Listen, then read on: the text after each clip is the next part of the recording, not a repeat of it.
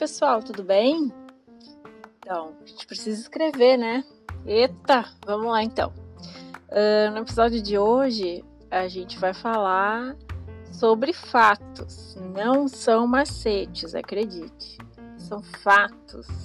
Uh, eu separei aqui para vocês, então, 10 fatos que vão fazer parte da tua rotina de criação de um TCC, de uma monografia, uh, e que é importante que a gente entenda que esses fatos, tão logo aceitos, nos serão muito úteis. Né? Então, vamos lá. Fato número um: leia antes de escrever.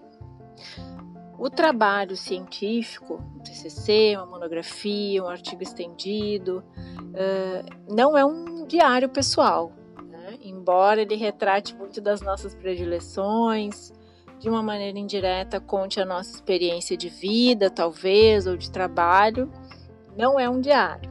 Tá? Então, é uma construção científica e a gente só consegue produzir ciência uh, estudando. Então, o tempo inteiro precisamos estudar para produzir. Portanto, não tente sentar na frente do seu computador, do seu caderninho, sua caderneta e esperar que baixe uma iluminação, um espírito, uma intuição e que você comece a psicografar. Não é assim que acontece, meu querido, minha querida. Você precisa ler muito antes. Uh, não há uma medida certa, um, dois, três, dez mil livros. Isso vai ser construído de acordo com o teu tema, com o teu problema, o teu objetivo, enfim. Mas o fato é, a produção do conhecimento pressupõe estudo.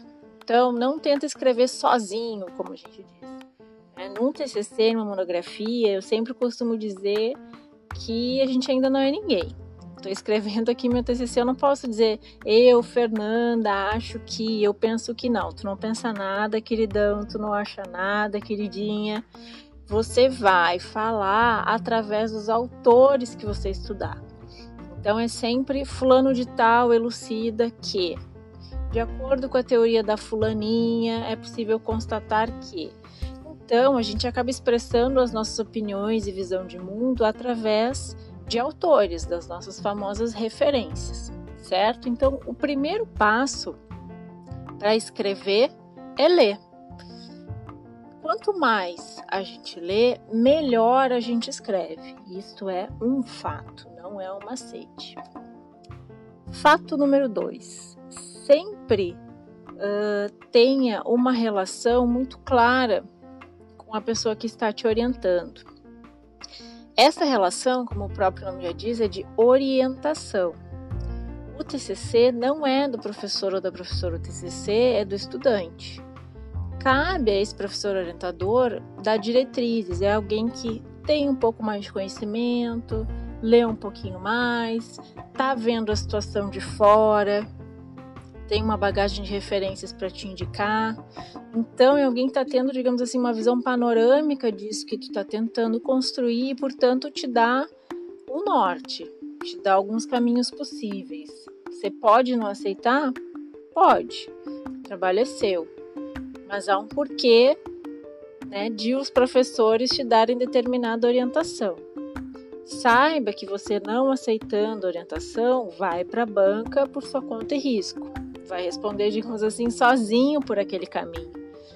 Então, às vezes até o orientador dá mais de um caminho para você escolher, uh, dá várias sugestões de referência de um mesmo tema para ver qual é a linguagem que fica melhor para ti, enfim. Mas o fato é, a sua relação com o orientador tem que ser clara desde o início nesse seguinte acordo, né? O trabalho é seu, portanto o orientador não vai escrever por você, não vai responder por você pelo trabalho, vai responder pela orientação dada. Uh, e escuta o teu orientador, né? Muitas vezes a gente quer tanto executar o trabalho de alguma maneira e acha que vai ficar tão bom, mas se o orientador está dizendo que não, opa, né? Então, o fato é, o trabalho é seu, não é do orientador, mas escute com muita atenção as orientações, porque todos os orientadores estão ali para te ajudar. Todo mundo quer que o trabalho saia da melhor forma possível, certo? Fato número 3. Para sermos criativos, precisamos de disciplina. É o que a gente chama de rigor criativo. Cada um precisa desenvolver, encontrar ali seu, o seu caminho da disciplina dessa criatividade. Né? Escrever TCC pressupõe criatividade. Na verdade, nós somos criativos é, o dia inteiro, né? mas nós não ficamos nos debruçando é, sobre isso, ó, oh, como eu sou criativo. Então, como eu já falei em um dos episódios, nós resolvemos problemas diariamente, mais de uma vez durante o nosso dia. E resolver problemas quer dizer ser criativo. Uma pessoa é mais ou menos criativa de acordo com os estímulos que recebe, de acordo com a sua rotina de trabalho, com a sua disciplina, portanto, com aquilo que nós chamamos de rigor criativo. É a entrega que a pessoa faz para essa construção criativa acontecer. Existem pessoas que precisam, por exemplo, é, escrever à mão, depois passar limpo, Existem pessoas que escutam uma vez e já gravam, né? Tem, por exemplo, quem de vocês nunca teve um colega que nunca teve um caderno na faculdade inteira? E uma pessoa que grava tudo, falou uma vez para ela tá falado, ou alguém que estuda na véspera da prova sempre. Ou tem aquelas pessoas que precisam ler as coisas duas, três, cinco vezes para conseguir entender. Enfim, o que eu quero dizer com isso? Cada um uh, tem um jeito diferente de estudar e, portanto, precisa achar uma disciplina diferente para desenvolver a sua criatividade para fazer esse TCC. Quando a gente fala em criatividade, eu repito, não é nada é, ilusório, é muito abstrato. Para ser criativo, a gente precisa ser uh, disciplinado e cada um de nós vai achar a sua disciplina. Tem pessoas que vão criar várias pastas super organizadinhas no seu computador. Tem pessoas que vão espalhar livros, tem pessoas que vão precisar colar um monte de post-it no vidro. Tem pessoas que precisam estudar 5, 6 horas por dia, ao passo que outras precisam apenas estudar somente uma ou duas horinhas. Enfim, encontra teu caminho e estabelece o teu rigor criativo, porque isso vai te ajudar na produção do TCC. Fato. O fato número 4. Você precisa encontrar qual é a melhor forma de estudar, em grupo ou sozinho. Então, por exemplo, eu durante o mestrado, uh, para escrever, na verdade eu sempre fui um pouco assim, eu precisava estar sozinha.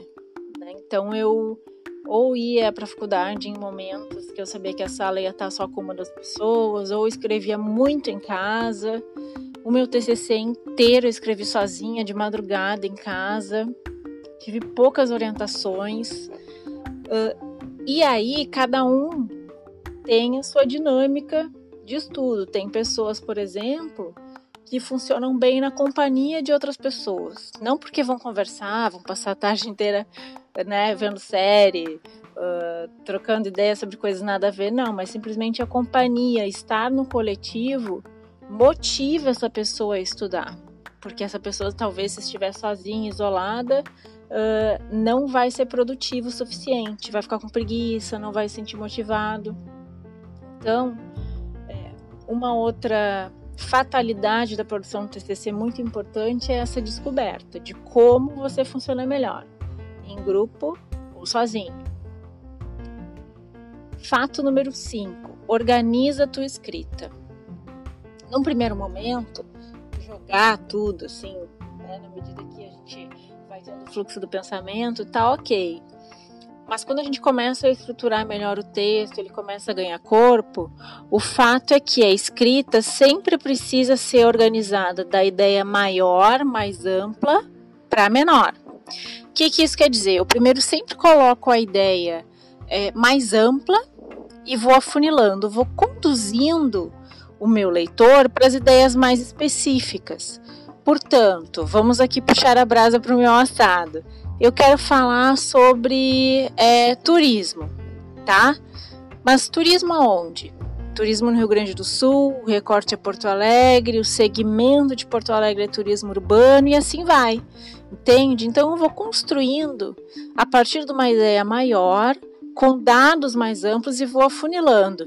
Esse turismo eu posso lançar dados primeiro mundiais, venho para o continente americano, falo da América Latina, venho para o Brasil e chego em Porto Alegre. Então, essa minha construção de ideias, uh, numa ordem lógica, da maior para a menor ideia, é muito importante para fazer uma boa escrita do TCC. Fato número 6. Guarda os teus arquivos e as tuas referências. Uh, descobre qual é a maneira que vai ser mais fácil para tu organizar as tuas leituras, mas guarda esses arquivos das referências. Talvez a gente não use isso que a gente leu, uh, isso a gente só vai descobrir realmente ao final do trabalho. Né? Então, às vezes, falta um parágrafo, uma frase para encaixar, para dar o encadeamento das ideias do teu trabalho. E às vezes isso está em algum arquivo que se perdeu porque tu não copiou, não fez o resumo, não fez o fichamento, uh, enfim, né? não organizou as tuas referências. Então descobre para ti como que funciona melhor fazer esse arquivamento e não desperdiça as tuas leituras, porque agora pode não fazer sentido, mas já que tu leu, então guarda de alguma forma, arquiva de alguma forma. Fato número 7 sempre olhar as fontes ou as referências do que tu estás lendo agora. O que, que isso quer dizer? Eu estou lendo aqui um autor e ele começa a citar outros autores no meio do texto. E eu não dou bola para isso. Não, não, não, volta, dá bola para isso sim.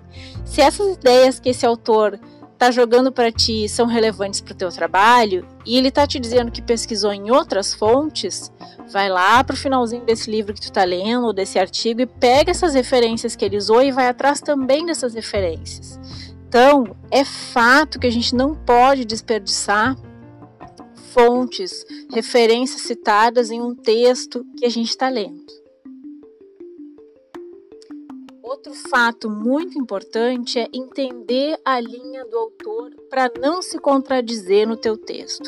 O que, que eu quero dizer? Digamos assim, está construindo um texto sobre sustentabilidade, ok?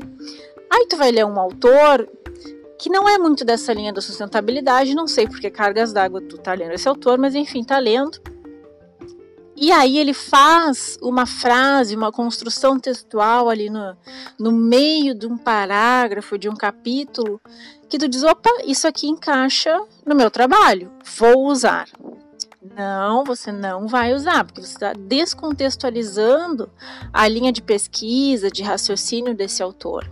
Né? Então, como que um autor que é contra a sustentabilidade tem uma frase encaixada no teu trabalho como sendo a favor?